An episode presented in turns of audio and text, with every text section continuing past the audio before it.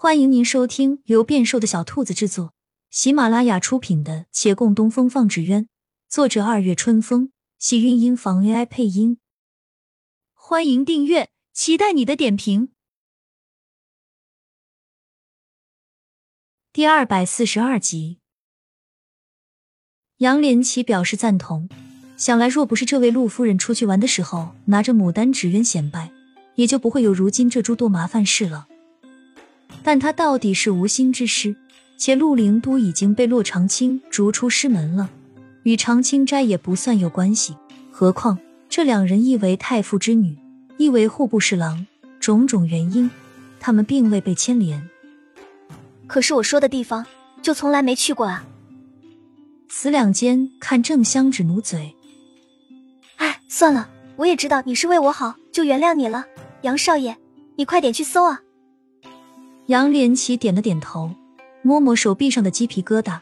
他有一刻犹豫着是不是不应该打扰这两人，但转念又想了须臾，还是硬着头皮把他们的卧房也给检查完了，仍旧一无所获。他彻底无话可说，道歉告辞。郑香芷十分客气，送他出了院子。他虽然素衣垂发，未施粉黛，但依然掩不住面若桃花的娇俏。杨连奇随便看了几眼，却总觉得有些许不对，但一时想不出。他无奈的走在京师的街上，凉风迎面吹来，他打了个寒战。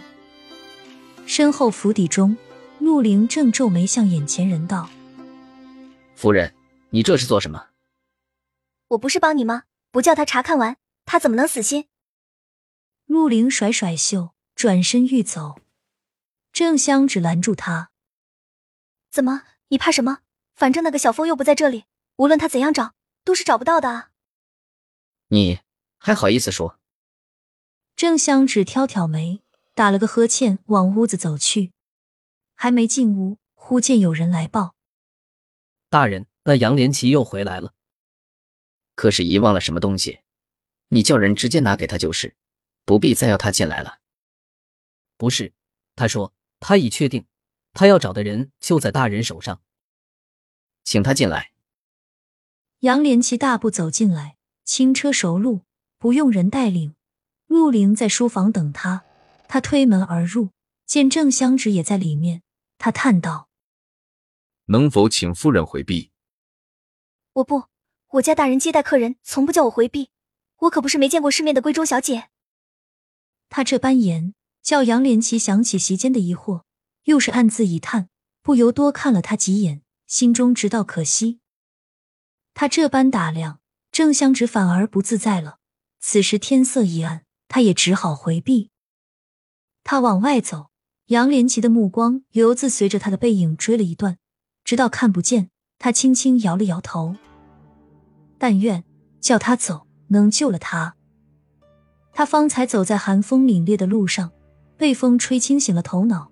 突然想明白，为何见郑香芷那素衣垂发的模样会觉得奇怪。平日宫里妃嫔公主们无聊了，经常传唤这些官宦家眷进宫赏玩。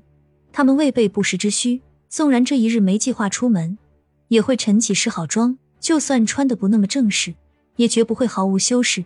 郑香芷本身出自权贵大家，不可能不懂这些。而杨连奇方才见到他的时候。根本没到卸妆发的时间，他却已经是这副打扮。他以为他病了，可是看他面容，听他说话，再瞧其精神，没有一点病态，这就有些不对了。他只想到了一个解释：郑香只知道自己今天不会出门，亦或者出不了门，也或许是最近都出不了门。陆凌不许他出去，换句话说，陆凌把他软禁了。他也不希望自己想的太多，可是没准是这郑香芷知道的太多了。他刚刚明明都已经给了暗示，奈何他才反应过来，没有去过茶馆，成婚前没去过，成婚后也没去过，因此他是没机会见到开茶馆的小峰吧。话说回来，那个所谓临着城门的茶馆，杨连奇一来就去过，压根就没在里面找到过姓卢的人。他已懒得在陆凌面前质问这个显而易见的谎言。那么既然郑香芷没去过茶馆，他是如何知道小峰个子小小的，像个猴一样？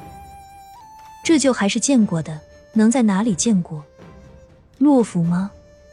什么时候见过的？前些年，小峰还在维远县，虽然个子矮，但还精神，也不算精瘦，可一点也不像猴子。他变得像猴，应该就是这几年了吧？传说中他开茶馆的几年。杨连奇不能在陆凌面前将这番怀疑说出，郑香芷已经被禁了足，这人大抵还能做出别的事情来。何况就算说出来，他也多的是理由不承认。他能说小峰开茶馆累成了猴样，人经常来府上，家里人没去茶馆也见过他，很正常。至于郑香芷为何不梳妆，你个外人管得着吗？但杨连奇并非就凭此才确定的。亲亲小耳朵们，本集精彩内容就到这里了，下集更精彩，记得关注、点赞、收藏三连哦，爱你！